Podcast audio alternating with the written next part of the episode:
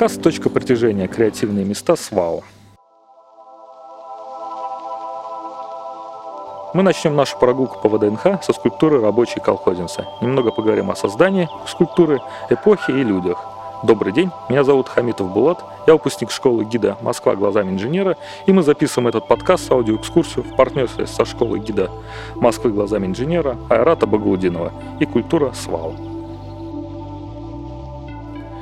Мы с вами стоим перед скульптурой рабочей колхозницы. Скульптура рабочей колхозницы всегда воспринималась нами как один из символов выставки ВДНХ или ВСХВ хотя она формально находится за пределами выставочной территории, и данная скульптура проектировалась и создавалась для совсем другой выставки. Идея парной скульптуры мужчины и женщины с серпом и молотом, которые символически должны были отражать советское государство рабочих и крестьян, полностью принадлежит известному архитектору Борису Иофану. Борис Иофан был назначен главным архитектором советского павильона на Всемирной выставке 1937 года в городе Париже. После всесоюзного архитектурного конкурса он представил проект и эскиз павильона со знакомым нам образом рабочего колхозницы. А теперь ему нужен был скульптор, которым смог воплотить этот замысел. После проведения еще одного конкурса был выбран скульптор Вера Мухина. Рабочая колхозница стала первой колоссальной скульптурой, построенной в России и Советском Союзе. Высота ее составила 24 метра, что примерно составляет восьмиэтажный дом. Работа была поручена Центральному институту машиностроения и металлообработки СНИ МАШ. Завод получил гипсовую модель со скульптурой в масштабе 1 к 15, примерно высотой в полтора метра, созданную Верой Мухиной совместе с коллегами Ниной Зеленской и Зинаидой Ивановой.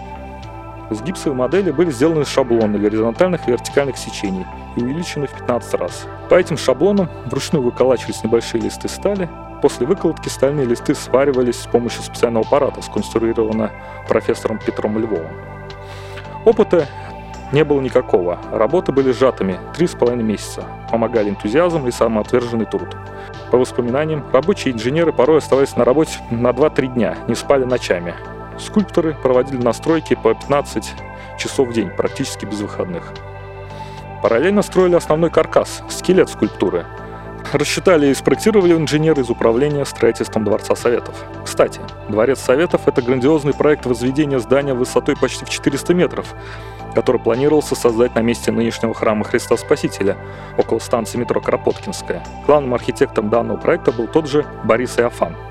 Гигантское здание из-за множества причин так и не было возведено. На этот каркас навешали фрагменты скульптуры. Таким образом, она была собрана вначале в Москве на территории Центрального института машиностроения.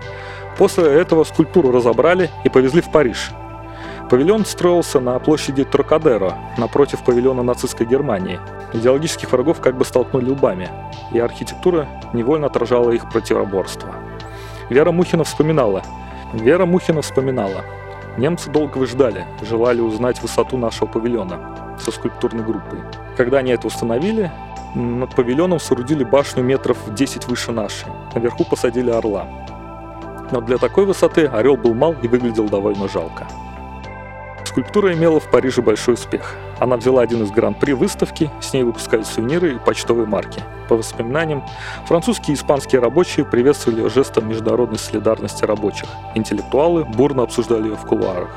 Возвращение скульптуры в Москву после окончания выставки было запланировано с самого начала, поэтому оболочку и несущий стальной каркас изначально делали сборно-разборно. Но когда выставка закончилась, скульптуру разобрала бригада рабочих, не участвующих в сборке и строительстве и которая не была знакома с ее особенностями и сложным устройством, что привело к повреждению и утрате некоторых частей скульптуры. Скульптуру привезли и собрали уже долговечный вариант из листов толщиной в 2 мм около входа в ВСХВ. Однако из-за спешки и экономии средств поставили на предистал высотой всего 11 метров, что было в три раза ниже, чем в Париже, отчего она стала казаться циклопической. Весь авторский коллектив возражал против этого и десятилетиями пытался добиться строительства нового пьедестала и даже переноса скульптуры в другое место. Сохранились созданные Борисом и Афаном проекты установки на стрелке Болотного острова и на Манежной площади. Но ситуация сдвинулась с мертвой точки только в середине 2000-х годов, когда под руководством скульптора Вадима Церковникова началась реконструкция рабочей колхозницы.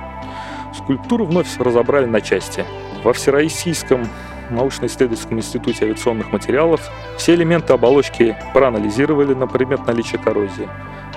И оказалось, что замены подлежало всего около 10% оригинальных лесов нержавейки. Остальные вполне подавались восстановлению. Их очистили от коррозии и покрыли прозрачным защитным составом. А каркас построили заново. Параллельно вместо старого низкого пьедестала построили выставочный зал, воспроизводящий переднюю часть советского павильона на выставке 1937 года. Саму скульптуру собрали на земле, а, а после краном подняли на здание. В 2009 году она была снова открыта. Воля ее создателя была посмертно выполнена.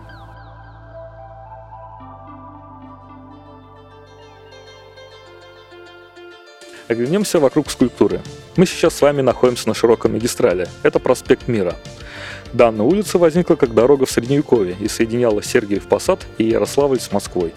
Вдоль дороги находились села и деревни, такие как Алексеевская, Ростокина и другие, от которых нынче сохранились только имена, давшие название современным районам и улицам Москвы. В 30-х годах 20 века началась активная реконструкция улиц.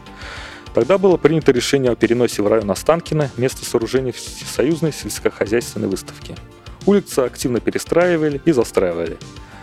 Обращаю внимание, что это не оговорка про улицы. До 1957 года это были идущие друг за другом следующие улицы. Первая Мещанская, Троицкое шоссе, Большая Алексеевская улица, Большая Ростокинская улица.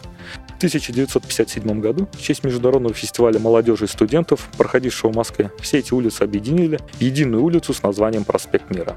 Примеры домов, которые составляли типичную застройку улицы в различные эпохи, мы можем увидеть через дорогу. Первый наш объект – дом песочного цвета. Из основного объема здания слева и справа выступают красные линии корпуса с чуть пониженной этажностью, образуя внутренний двор, или как его еще называют, курданер, с французского парадный двор. Это жилой дом для сотрудников Высшего Совета Народного Хозяйства, позже Министерства сельского хозяйства СССР по адресу проспект Мира, дом 184, корпус 1. Дом построен в 1954 году по проекту архитектора Ивана Жолтовского. Здание богато украшено различными рельефами в виде растений, ваз с цветами, звезд, а также рустом, имитацией на фасаде кладки из камня – и пилястрами, плоскими вертикальными выступами, имитирующие колонны. Здания с такими украшениями получили название «Сталинский ампир» или «Сталинская неоклассика». Такие дома строили с конца 30-х годов по середину 50-х годов 20 века. И ими частично застроены такие парадные и широкие улицы, как Тверская, Ленинградский и Ленинский проспект. Проспект Мира не стал исключением.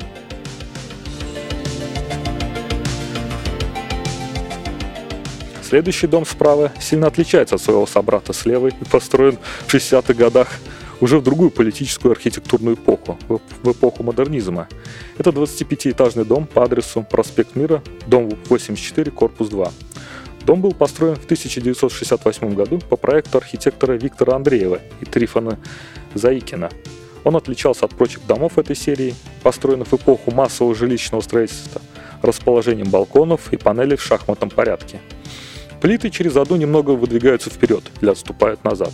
По задумке архитекторов, необычные балконы должны были отбрасывать красивые, меняющиеся тени на фасад. Его отличие от других – это то, что он был приподнят к земле и установлен на сквозных железобетонных конструкциях. Здание местные жители мгновенно окрестили «дом на куриных ножках» или «дом с арканожкой». Долгие годы здание составало самым высоким панельным домом столицы – но если сравнить 25-этажное здание с рядом стоящим 10-этажным сталинским домом, несмотря на перспективу и на то, что он чуть дальше располагается от улицы, дом не кажется таким уж и высоким. Все дело в том, что высота потолков в квартирах была всего лишь 2,64 метра.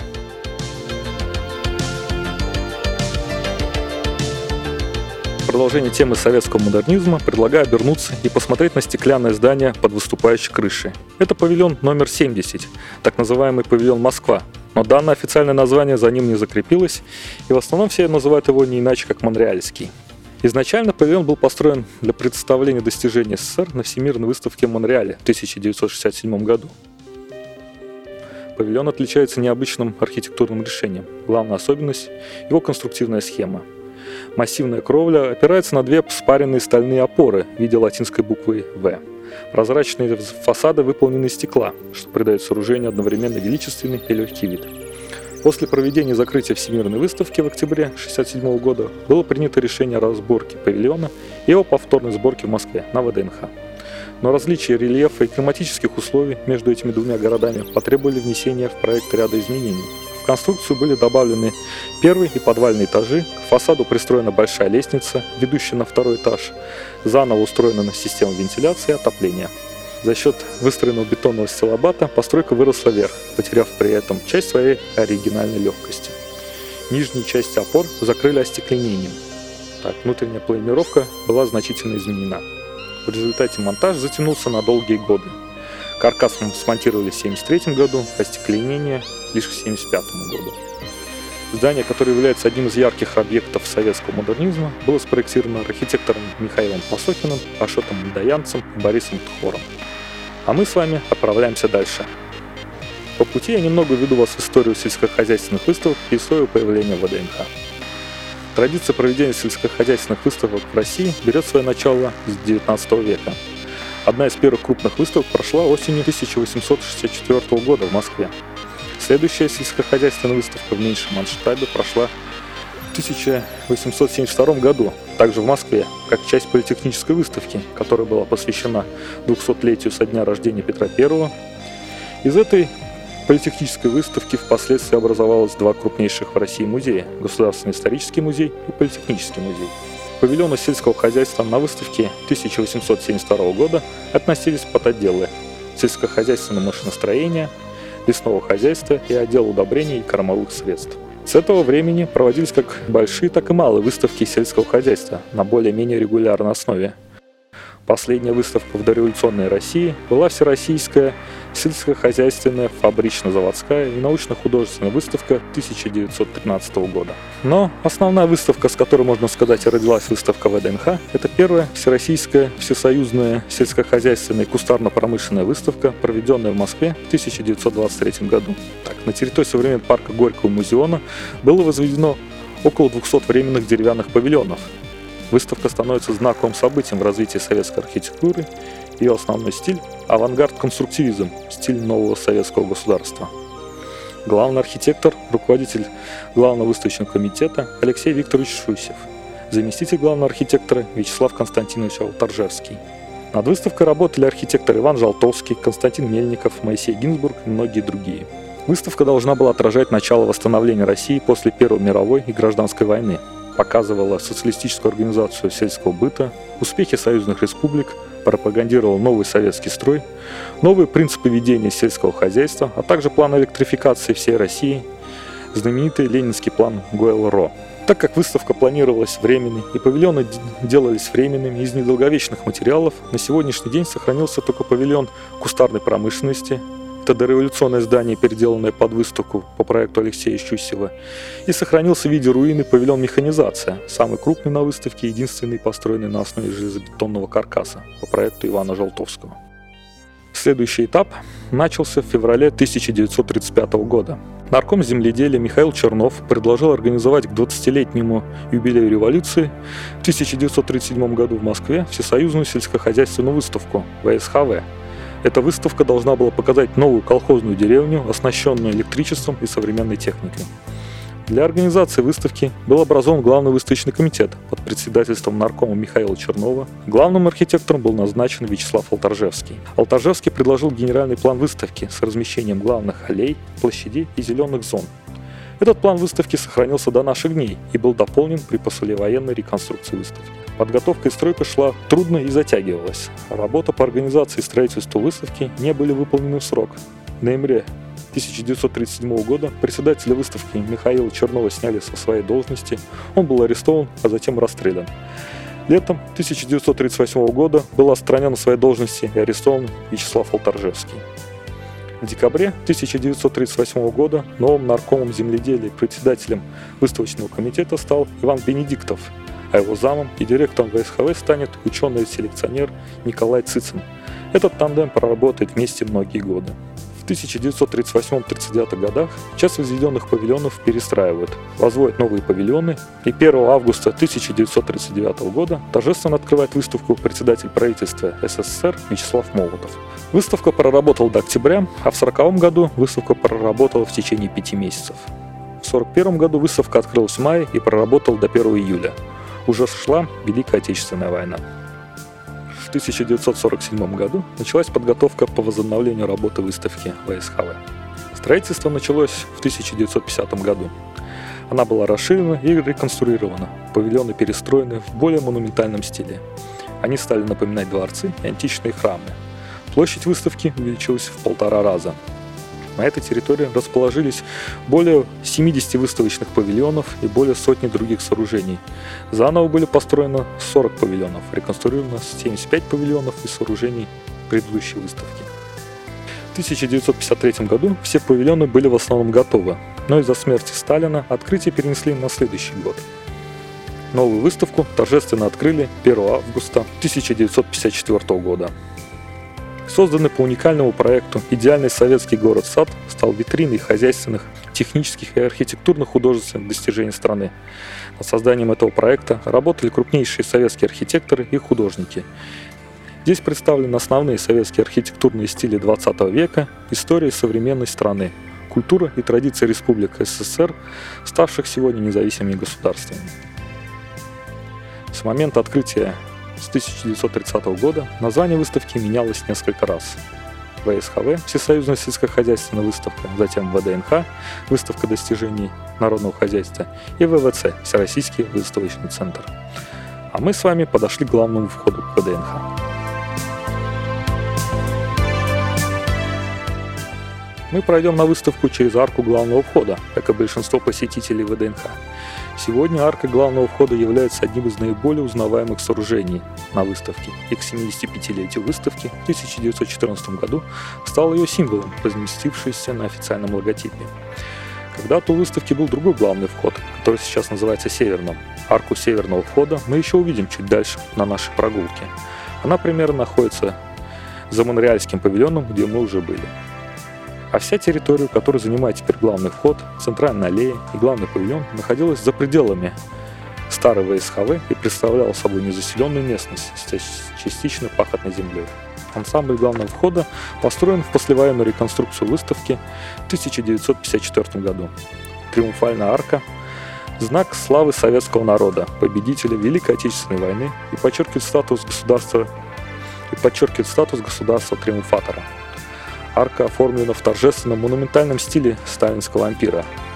Дом Желтовского в таком же стиле мы видели чуть раньше на проспекте Мира.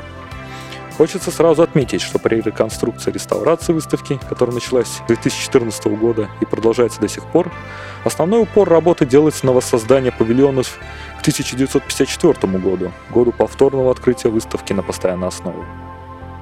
Арку венчает главный символ выставки – скульптура тракториста и колхозницы – который возносит на 32-метровую высоту сноп колосьев и символизирует промышленность и сельское хозяйство. Интересно, что довоенный вариант скульптуры 1939 года, который располагался на башне Конституции, был несколько другим. Тракторист одной рукой держал сноп пшеницы, а другой поддерживал колхозницу за талию. В послевоенном варианте 1954 года тракторист уже себе таких вольностей не позволял держал сноп обеими руками. Кстати, старую эмблему выставки с изображением этой скульптуры мы до сих пор можем увидеть. Правда, не на самой выставке, а на фасаде здания, выходящего на Большую Сухаревскую площадь, около метро Сухаревской. Скульптура была полностью выполнена из бетона, за исключением латунного снопа колосьев, и облицована золотой смальтой. Автор скульптуры Сергей Орлов. Интересно, что Сергей Орлов совместно со скульпторами Анатолием Антроповым, Николаем Штамом и архитектором Виктором Андреевым также в 1954 году возводят в Москве знаменитый памятник Юрию Долгорукому на Тверской площади, напротив здания Московской мэрии. Колонны главного входа в ВДНХ украшены барельефами с изображением представителей сельскохозяйственных профессий. Это агроном, механизатор, животновод и садовод. А на фризе на центральном проеме марки расположен барельеф с изображением герба СССР в окружении знамен. Автор барельефов скульптор Георгий Мотовилов в разные годы оформлял станции первой и второй очереди и кольцевые станции московского метро. Это такие станции, как Электрозаводская, Новокузнецкая, Проспект Мира и другие. Арка, подобно знаменитым Бранденбургским воротам в Берлине, открывает центральную аллею, главную ось выставочного города, воплотившийся триумф Великой Победы и первые успехи в деле послевоенного возрождения страны. Пройдемте по центральной аллее. Центральная аллея ВДНХ – это то место, где каждый день прогуливаются пестрые толпы посетителей. Другое название – Главная аллея или Аллея космонавтов. Аллея космонавтов была заложена посадкой каштанов прославленными советскими космонавтами. Первый каштан был высажен космонавтом Павлом Беляевым в память о погибших коллегах и друзьях Юрия Гагарина и Владимира Комарова. Высадка каштанов стала доброй традицией, и до 1968 года космонавты, возвратившиеся с орбиты на Землю, или их родственники высаживали на аллее каштаны в честь героев космоса. На центральной аллее расположено 14 фонтанов, по 7 фонтанов с каждой стороны. Каждый фонтан находится в отдельной чаше, облицованной красным полированным гранитом. Так, в чаше выполнен в форме правильного восьмигранника. Фонтаны были установлены в 1954 году. В 2018 году прошла реставрация этих фонтанов. В фонтанном комплексе полностью заменили инженерное оборудование, отремонтировали бетонные чаши, обновили гранитную облицовку и борты фонтанов отреставрировали чугунные литые декоративные детали. Центральную аллею украшают фонари в виде пшеничных колосьев, символов сельского хозяйства, а также изобилия и плодородия. Интересно, что это не специально спроектированные для ВДНХ новые фонари, а стандартные фонари, которые освещали улицы и парки Москвы, и которые были просто собраны в виде пшеничных колосьев. Пройдемте дальше. Перед главным павильоном выставки нас встречает скульптура Владимира Ильича Ленина, первого руководителя советского государства. Этот скульптурный образ представляет собой прекрасный образец советской монументальной пластики начала 50-х годов. Автор скульптуры Петр Яцено. Фигура вождя исполнена стати, решительности и спокойного величия. Лицо Ленина обращено в будущее, без лишней динамики и эмоций, выражая благородное величие советского государства. Созданная в 1954 году, скульптура Ленина первоначально находилась на постаменте слева от входа в павильон. Асимметрично справа находилась скульптура Иосифа Сталина, но в 1961 году съезд КПСС постановил демонтировать все монументы отцу народов, а скульптуру Ленина было решено перенести внутрь экспозиции а скульптуру Ленина было решено перенести внутрь экспозиции Центрального павильона. И только в 1967 году, год 50-летия Октябрьской революции, памятник обрел то место, на котором мы привыкли его наблюдать, перед главным павильоном.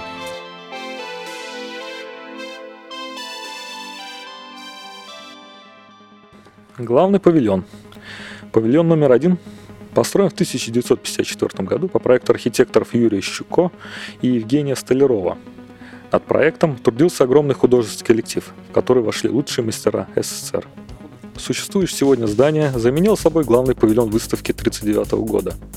Интересно, что архитекторы того старого павильона Владимир Щеко и Владимир Гельфрейх также работали вместе с архитектором Борисом Иофаном над зданием Дворца Совета, а сын Владимира Щуко, Юрий Щуко, спроектировал новый главный павильон выставки уже 1954 года.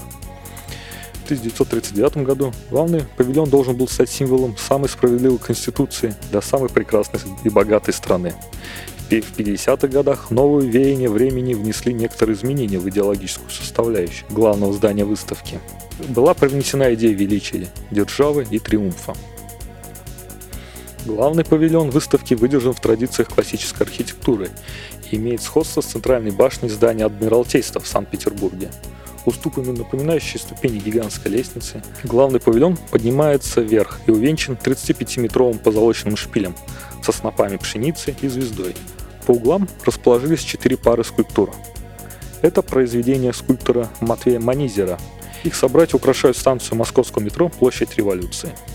Павильон имеет два симметричных главных фасада с колоннадами со стороны главного входа и со стороны фонтана Дружбы народов. На обоих фасадах размещены медальоны с изображением гербов 16 союзных республик. Почему же 16, если республик было всего 15? В годы строительства павильона 16-я союзная республика была Карело-Финская. В 1956 году она уже получила статус автономной республики в составе РСФСР. На протяжении почти четверти века павильон был самым высоким на ВДНХ – почти 90 метров, пока в 1967 году не было установлена ракета перед павильоном «Космос». После того, как Советский Союз прекратил свое существование, постепенно все внутренние помещения павильона были отданы различным коммерческим структурам.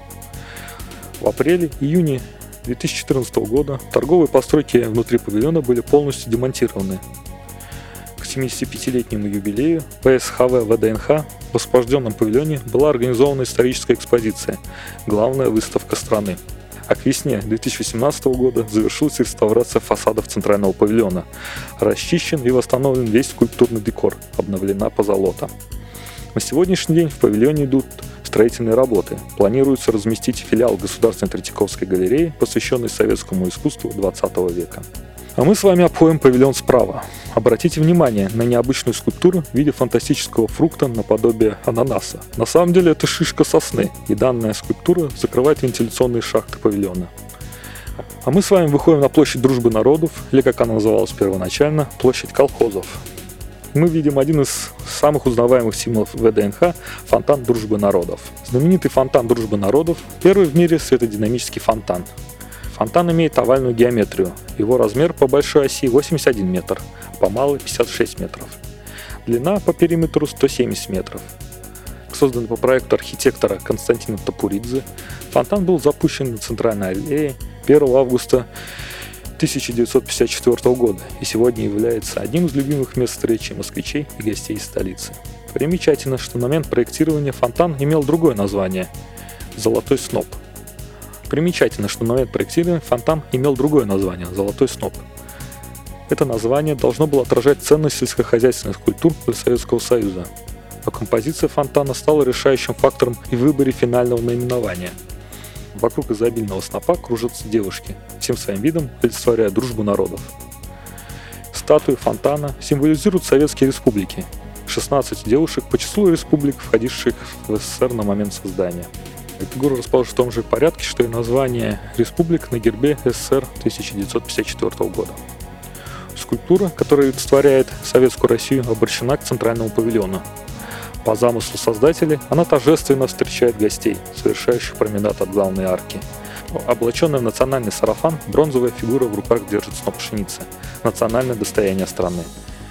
Вес каждой скульптуры 2,5 тонны, а высота 4 метра ходе последней реставрации, для того, чтобы бронзовые изваяния вновь засияли, реставраторам потребовалось 16 килограмм сусального золота.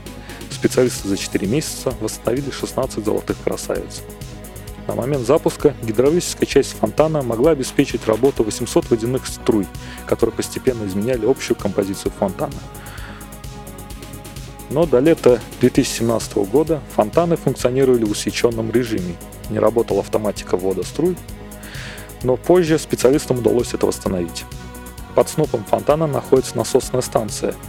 Ее помещение соединяется с подземным тоннелем с подвалом павильона РСФСР справа от нас, где была устроена трансформаторная станция, обслуживающая фонтан. Обратим внимание на павильон справа от нас. Это павильон номер 71, павильон РСФСР. В отличие от всех остальных союзных республик, в 1939 году в России не было своего павильона. Было 10 отдельных павильонов автономных республик и областей в составе РСФСР. Павильон появился значительно позже, лишь в 1954 году. Изначально планировался на этом месте довоенный павильон «Юные натуралисты», однако ближе к открытию ВСХВ было принято решение возвести павильон РСФСР. Авторами проекта выступили архитекторы Рубен Бегунц и Сергей Никулин. Архитектурный облик павильона решен в классических формах. Шестиколонный портик главного фасада придает зданию монументальный характер. Архитектура здания воплотила в себе характерные черты сталинского ампира. Мощные колонны, торжественные скульптурные группы, украшенные изображениями лавровых венков и подсолнухов нарядные карнизы. У входа в павильон посетителей встречает большая фреска народа России построили социализм. Изображенные на ней торжествующие люди представляют разные национальности, населяющие Россию, символизируют дружбу и мир между народами, совместный труд рабочих и крестьян. На флангах центральной группы русская девушка в красном сарафане и голубем мира, и рабочие, изучающие чертеж. Позади них виднеются сооружения Волго-Донского судоходного канала. В правой части росписи позади веселой девушки со снопом угадываются очертания высотки МГУ центре мы видим группу счастливых советских людей со знаменами и портретами Ленина и Сталина. Так как выставка за весь период своего существования меняла специализацию, у всех павильонов на ВНХ есть несколько названий. Павильон РСФСР 59 по 63 год назывался «Промышленность РСФСР», а с 1963 года «Атомная энергия». В настоящее время в павильоне номер 71 открылся не просто многофункциональный центр, а дворец госуслуг – он стал 130-м центром госуслуг столицы. Справа от павильона РСФСР отходит дорога. В конце нее мы видим на фоне стеклянного здания арку. Это арка северного входа. Первая арка северного входа была построена в 1937 году по проекту Вячеслава Торжевского, которого мы уже ранее упоминали. Роспись пилонов была выполнена по эскизам художника Владимира Фаворского. Но эта арка, как и целый ряд уже готовых или строящихся павильонов, была сочтена слишком простой и не отвечающей духу всесоюзной выставки. Во время реконструкции 1938-1939 годов главный вход был сломан. Была возведена новая арка по проекту архитектора Леонида Полякова. Это один из авторов сталинской высотки гостиницы «Ленинградская», станции метрополитена Курская, Октябрьская и множество других построек в Москве. Вход на выставку решался самостоятельно, вне строгой связи. Тем не менее, разрыва между ними не получилось. Скульптура рабочей колхозницы и арка входа стали взаимно дополнять друг друга. В своем проекте входа Леонид Поляков обыгрывал мотив триумфальной арки, но в верхней части арка не имеет классического завершения, а как бы растворяется в небе, а два массивных боковых пролета напротив выполнены в классическом виде, который прекрасно дополняют позолоченный рельеф, выполненный скульптором Георгием Мотовиловым. Перекрытие боковых арок представляет собой нарядно декорированные барельефами купола с крупными воздушными просветами. Здесь также были органически вписаны барельефы полусферическую поверхность куполов. Арка северного входа ни разу не перестраивалась и не реставрировалась до Арка северного входа ни разу не перестраивалась и не реставрировалась до сентября 2016 года. К сожалению, за эти годы были утеряны элементы декора наружных плоскостей, пилонов и барельефы на внутренних стенах арки. Но по историческим фотографиям видно, что один из них был посвящен механизации труда, а другие – растениеводству и животноводству. Реставрировали арку с сентября 2016 года по июнь 2017 года.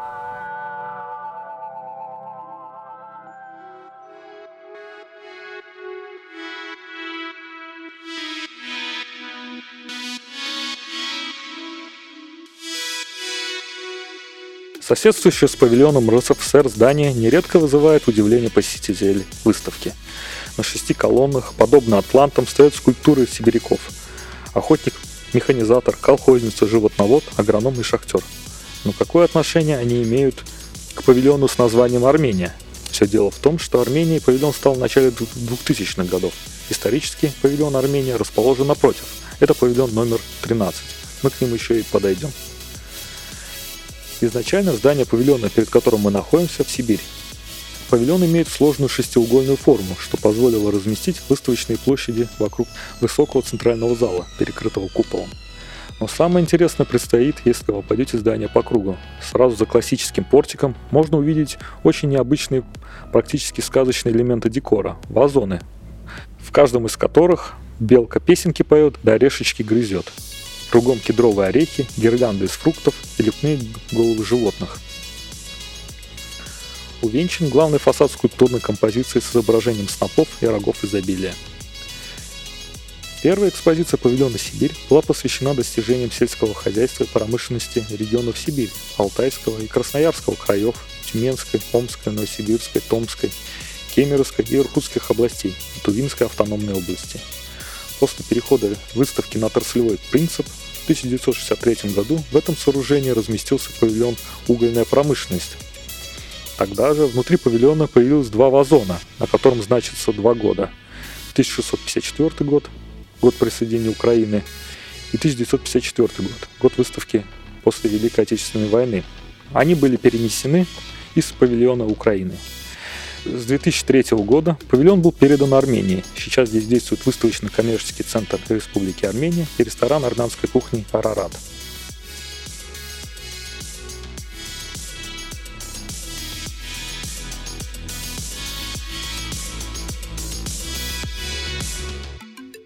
Следующий павильон привлекает особое внимание своим массивным деревянным фронтоном. Фронтон – это треугольное завершение фасада здания, ограниченное двумя скатами крыши по бокам и карнизом у основания и мощными гранитными колоннами.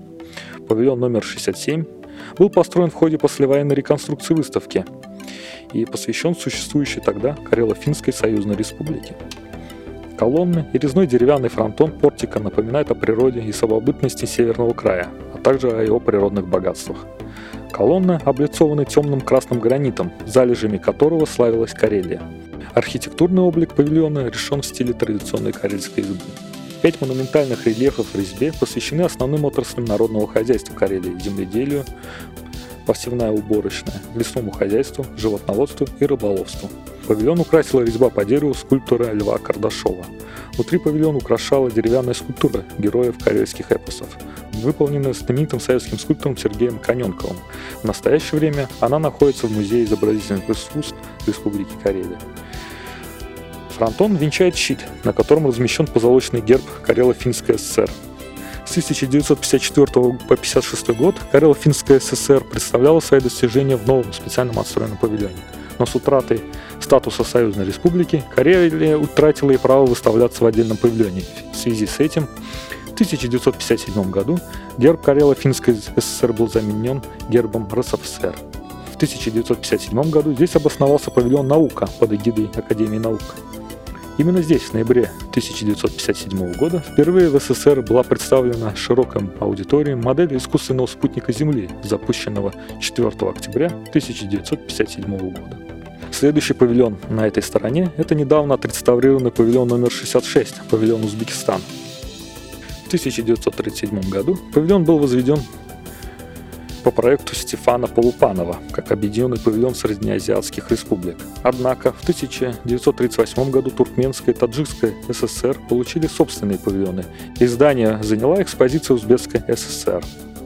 Здание, созданное по мотивам народного зодчества среднеазиатских республик, получилось ярким и самобытным, небольшое по высоте, в отличие от подавляющих своими объемами ближайших павильонов, оно отнюдь не терялось на площади колхозов плане павильон представлял собой П-образную конструкцию, композицию, скрывающимся на главный фасад двором.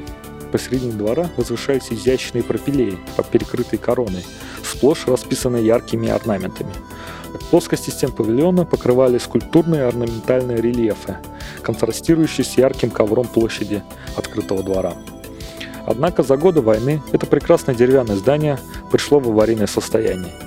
И в рамках реконструкции ВСХВ 50-54 годах для Узбекской ССР был построен новый павильон, также по проекту архитектора Стефана Полупанова. Его монументальный характер, созвучный облику послевоенной выставки, не мешал внимательному зрителю увидеть сходство с довоенным зданием, как по композиции, так и по оформлению. Новый павильон получился в два раза выше прежнего благодаря стилобату цокольного этажа. Его широкая внешняя лестница ведет на площадку дворика у входа. 50-е годы эту лестницу украшали установленные на постаментах скульптуры сборщицы хлопка и пастуха чабана. До наших дней они не сохранились. Главным звеном в облике павильона является ротонда – великолепная стальная сень над фонтаном. Орнаменты по мотивам национальных узоров покрывают плоскость фасада – голубая майолика с изображением коробочек хлопка. На данный момент в этом павильоне заканчивается реставрация и будет размещен выставочно-культурный экспозиционный центр Республики Узбекистан – Давайте переместимся на другую сторону центральной аллеи и посмотрим следующие павильоны. Можно заметить, что павильон Узбекской ССР и следующий павильон, который мы с вами увидим, Казахской ССР, не сильно похожи между собой, хотя они были построены в одно время и использовали общие среднеазиатские мотивы. Это может быть объяснено тем, что до революции 1917 года не были сформированы общие национальные стили различных народов, проживающих на территории Центральной Азии территория нынешнего Казахстана, Узбекистана, Кыргызстана была поделена на различные области под властью царской России. Бухарский Эмират и Хивинское ханство, которые занимали территорию современного Туркменистана, Узбекистана, Таджикистана, были под протекторатом России. На этих территориях проживало множество народов, которые не были объединены по национальному признаку. Только после революции и создания Советского Союза в 1920 году были образованы новые национальные советские республики, которые в большинстве своем включали территории компактного проживания определенных народов. И уже после этого у народов начался поиск своих национальных стилей на основе многовековой истории Центральной Азии и на основе уже новой советской идеологии. Отражение этих поисков на примере архитектуры мы уже увидели и еще увидим на выставке.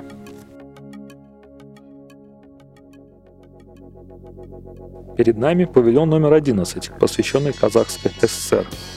Архитектурный облик павильона отражает мотивы казахского национального зодчества. Проект павильона был создан еще в 1949 году, а реализован уже в 1954 году.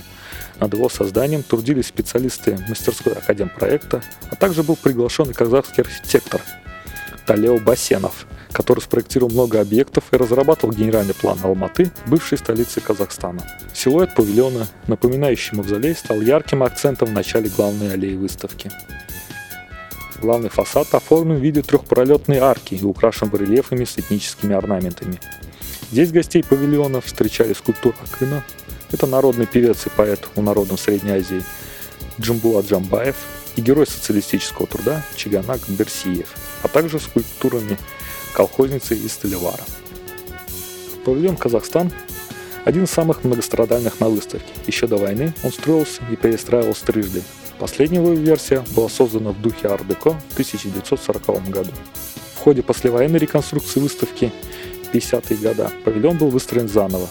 Авторы создали не сколько собирательный образ архитектуры Центральной Азии, а одно из отражений этого образа сквозь призму сталинской архитектуры, Основными главными элементами павильона стал купол и портал. Такой же прием мы видим чуть дальше, на примере следующего павильона. Вход в павильон отмечали три стрельчатых портала, облицованных подобно медресе и мечетям Востока, и глазурированной керамической плиткой. Купол над водным залом павильона – это зенитный фонарь, перекрытие в виде металлического каркаса, заполненного стеклом, который был стилизован в духе среднеазиатской архитектуры. Как и в мавзолеях, мечетях и медресе, купола два, один наружный, другой внутренний. Наружный имел характерный для Востока ломаный стрелчатый силуэт. Внутренний имел сложные очертания, напоминающие тромпы, конструктивные элементы каменных купольных конструкций. С двух сторон здания били фонтаны. Во внешнем оформлении здания прекрасно сочетались майолика и бронза. То, что мы видим перед собой сегодня, это результат воссоздания этого павильона в ходе реставрации в 2017-2019 годах. После перехода на отраслевой принцип выставки павильон Казахской ССР стал называться «Металлургией». Павильон был перестроен в стиле модернизма, был настроен и получил фасад из шлака ситала, стекла сварено на основе металлургических шлаков, с вертикальными тягами из нержавеющей стали. Фасад отражал назначение павильона. Таким же образом, в стиле модернизма были реконструированы многие другие павильоны на выставке, которые получили новые фасады и новое наполнение. Ковры, люстры, резьба по дереву и живопись уступили место многочисленным стендам, экранам и моделям, отражающим достижения Казахстана цветной металлургии, нефтегазовой и, и угледобывающей промышленности. Прежнее оформление центрального зала полностью скрыли листы из нержавеющей стали, на которых была размещена карта СССР с обозначением основных металлургических центров страны, таблица Менделеева и большой экран с фотографиями образцов промышленных изделий. В ноябре 2021 года павильон открылся после масштабной реконструкции. Сейчас в нем находится выставочно-торговый центр Республики Казахстан. Следующий павильон – это павильон номер 13, павильон Армения. Обратите внимание справа на 13-й павильон ВДНХ, построенный в 1939 году для экспозиции Армянской ССР по проекту архитекторов Каро Алабяна и Самвела Сафаряна – Павильон номер 13 является одним из немногих павильонов, сохранившихся до военной выставки 1939 года. В основу архитектурного облика здания положены армянские этнические мотивы. Прямоугольный павильон был обрамлен аркадой, а вход украшал портал с литыми алюминиевыми решетками, на которых были изображены узоры с виноградными гроздями, а вверху по центру размещался герб Армянской ССР. Павильон Армянской ССР на дружбе народов был построен в рекордные сроки за 7 месяцев. Интерьеры были оформлены в традициях культовой древнеармянской архитектуры. Вошедшего в павильон захватывал сказочный вид горной Армении, написанный художником Мартиросом Сарьяном. Во дворике, во дворике рядом с павильоном был установлен великолепный большой аквариум, украшенный декоративными позолоченными рыбками. В начале 60-х годов в павильоне номер 13 начала работу экспозиция «Пищевая промышленность». 1967 году тематика вновь изменилась. Теперь демонстрируются достижения медицинской промышленности, от препаратов до новейшей техники. В связи с чем павильон вновь реконструировали. Павильон получил название здравоохранения. Было произведено остекление входной группы, позже скрытое гофрированным металлом. Тогда же появилась на фасаде эмблема медицины – чаша со змеей. В настоящее время в павильоне номер 13 бывшей армянской ССР находится филиал Государственного музея Востока – постоянная экспозиция «Сохраняя культуру. Музей Рерихов на ВДНХ». Следующий павильон – Азербайджан.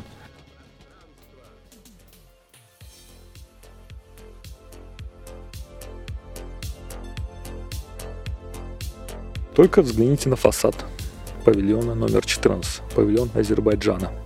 Сталактитовый купол, украшенный виноградными гроздями, богатыми узорами с майоликой с растительными орнаментами – Облик павильона, построенный в 1939 году, был решен в стиле сталинского ампира с добавлением азербайджанских этнических мотивов. В плане павильон прямоугольный, стены облицованы мрамором. Главный фасад украшен 16-метровым двухколонным портиком, декорированным народными узорами, золоченными решетками и орнаментальной росписью по золоту с изображением виноградных лоз. На фризе портика располагалась надпись «Азербайджанская ССР» на азербайджанском и русском языках. Павильон украшает шабике, окна витражи из разноцветных стекол, традиционно создаваемые азербайджанскими народными мастерами из мелких деревянных деталей, без клея и гвоздей. Внутри павильона расположилась оранжерея с растениями, привезенными из республики, а во дворике рядом с павильонами находился аквариум с рыбами из Каспийского моря. Как мы уже неоднократно говорили, в 1964 году тематика ВДНХ была полностью изменена, а в павильоне разместилась экспозиция «Вычислительная техника», демонстрирующая посетителям новейшие разработки советских конструкторов в этой отрасли и производство электронно-вычислительных и управляющих машин в Советском Союзе. Важнейшим событием 2019 года, юбилейного года для выставки, стало открытие отреставрированного павильона Республики Азербайджан. Реставрация павильона началась в 2014 году. В ходе нее был демонтирован фасад 1967 года, и павильону был возвращен его первоначальный вид. Была проведена серьезная работа по восстановлению элементов декора на, исторических фасадах. Были воссозданы все элементы входной группы, парадный дверной блок, чаши двухпарных фонтанов и исторические скульптуры, Чабан и Азербайджанка, изготовленные по сохранившимся авторским слепкам из фонда Азербайджанского национального музея искусств. Также специалисты отреставрировали и восстановили уникальные витражи Шабике. Павильоне находится торгово-выставочный центр страны. Деятельность центра направлена на культурное и деловое представительство страны в России и развитие сотрудничества между нашими странами.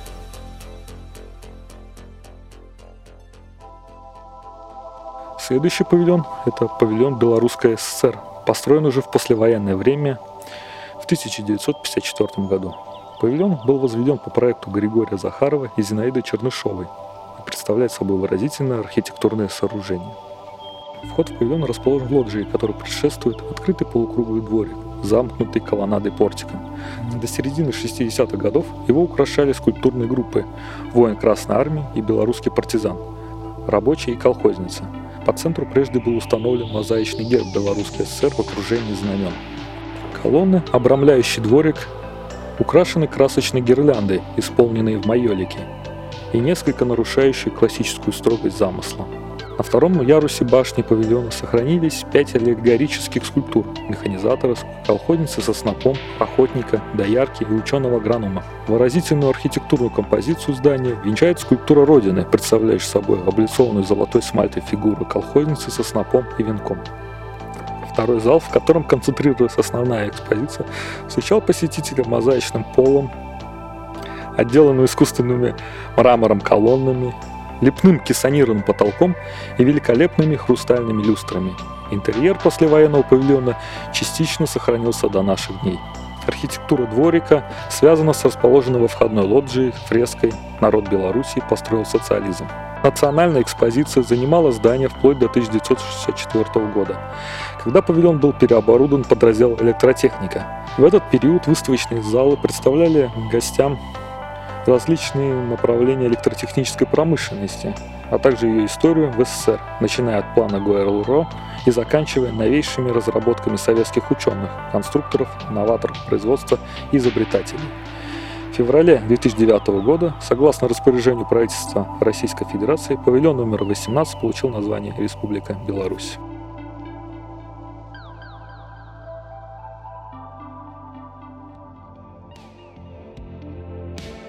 Обернемся и увидим еще один фонтан.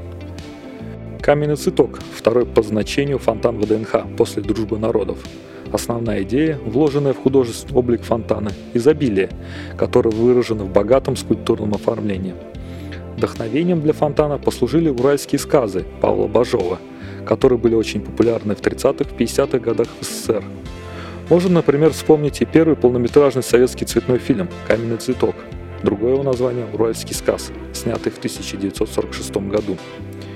И оперу «Каменный цветок» 1950 года на музыку Кирилла Молчанова, а также балет Сергея Прокофьева «Сказ о каменном цветке» постановки 1954 года и многие другие.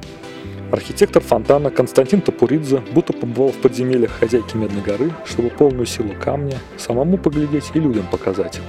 Идея сказочного изобилия выразилась в создании цветка из разноцветных сплавов, а также скульптурного декора, изображающего богатство фруктов, овощей, птиц и рыб из различных климатических поясов. Кто увидит хоть раз этот цветок у хозяйки Медной горы, тот навсегда покой потеряет, писал Бажов, едва, едва ли представляя, что когда-либо этот цветок воплотится в камни на ВДНХ. Центральная композиция фонтана решена в виде распускающегося цветка, который создан из больших бетонных плит, облицованных многоцветной смальтой. Остальные части были облицованы мелким красным гранитом. По периметру бассейн украшен композициями из рогов изобилия, ваз, фруктов и колосьев. Фонтан также украшают 16 гранитных столов, заставленных яствами из союзных республик. Изначальная идея показать дары природы каждой из 16 советских республик не была реализована в полной мере. Сделали лишь три композиции, и после их продублировали на остальные постаменты. Вдоль бортов бассейна расположены маленькие фонтаны в виде гусей и осетров. Дополняли картину разноцветные лампы, подсвечивающие воду. В 2017-2019 годах фонтан отреставрировали, и большая часть смальты была заменена на новую. Напротив фонтана «Каменный цветок» разместился крупнейший из республиканских павильонов – павильон Украинской ССР, павильон номер 58. Первоначально в 1937 году на территории строящейся выставки был возведен деревянный павильон Украины по проекту архитектора Алексея Тация. В 1939 году Никита Сергеевич Хрущев, тогда еще первый секретарь ЦК Компартии Украины, посетил только что оконченный павильон республики и остался крайне недоволен – Украина – житница Советского Союза, а павильон хуже павильона Москвы, возмущался он. Здание собрались было демонтировать, однако было принято решение обнести его новыми наружными стенами. И тем не менее, деревянные постройки гораздо быстрее разрушались и теряли вид. В 1947 году было принято решение о возведении ряда новых павильонов, и в проект реконструкции попал и павильон Украины. В конкурсе снова побеждает Алексей Таций. Проект строительства павильона Украины создавался в соответствии с указаниями Никиты Сергеевича Хрущева и Министерства сельского хозяйства. Строительство здания, которым мы можем любоваться сегодня, началось в 1950 году. Ходе строительных работ почти все проекты претерпели изменения как эстетической, так и материальной части. Сегодняшний вид павильона поражает красотой и великолепием. Фасад обильно украшен скульптурой, рельефами и майоликой. Над ажурной башней в форме короны возвышается золотой сноп и шпиль со звездой. Вход выполнен в виде большой декоративной арки. Над входом украшенный мозаикой лепной герб Украинской ССР. Две скульптурные группы, украшающие вход, олицетворяют собой индустрию и сельское хозяйство. Одна из фигур держит в руках акт воссоединения Украины с Россией. В 1954 году, когда был открыт павильон, праздновали 300-летие этого события, так как в 1654 году Переяславская Рада приняла решение о вхождении Левобережной в состав России. С двух сторон от входа сохранились колонны-флагштоки, украшенные золотой мозаикой и цифрами 1654-1954. Над входом разместили витраж, в центре которого изображено собрание казачества во главе с гетманом Богданом Хмельницким. В 1964 году в связи с переходом работы ВДНХ на отраслевой принцип в павильоне была размещена экспозиция земледелия. А в 1977 году в рамках экспозиции «Страны единой» Эти площади вновь заняла выставка Украины, повествующая о достижениях республики за шесть десятилетий советской власти. В 1997 году в здании располагался филиал павильона «Культура».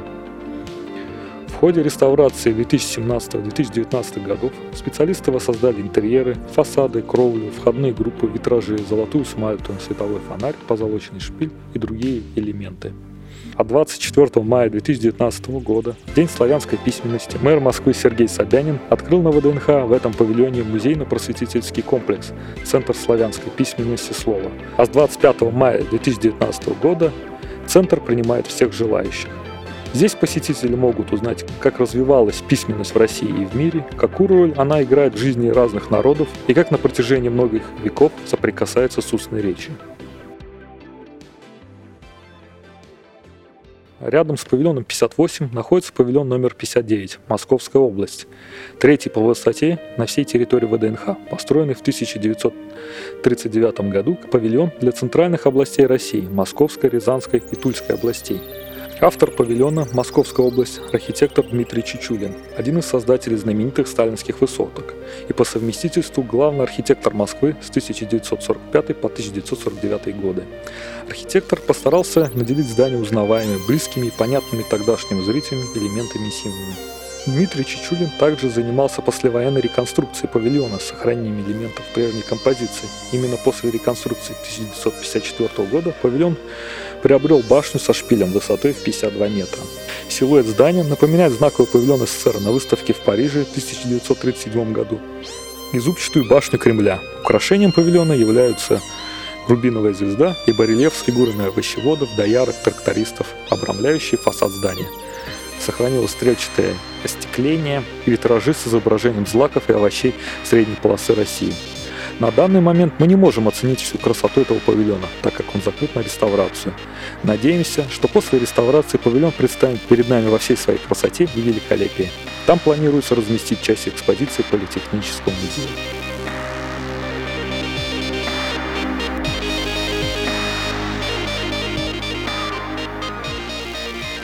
На этом мы с вами прощаемся. Мы с вами посмотрели не все знаковые постройки на выставке. Что уж там и говорить, мы не посмотрели всех объектов, выходящих на площадь Дружбы народов. Выставка ВДНХ поистине громадная и многоликая. На ней постоянно появляются и новые интересные объекты, и реставрируются старые. Выставка живет и развивается. Желаю вам дальнейших посещений и открытий нового на ВДНХ. Спасибо за внимание. До новых встреч!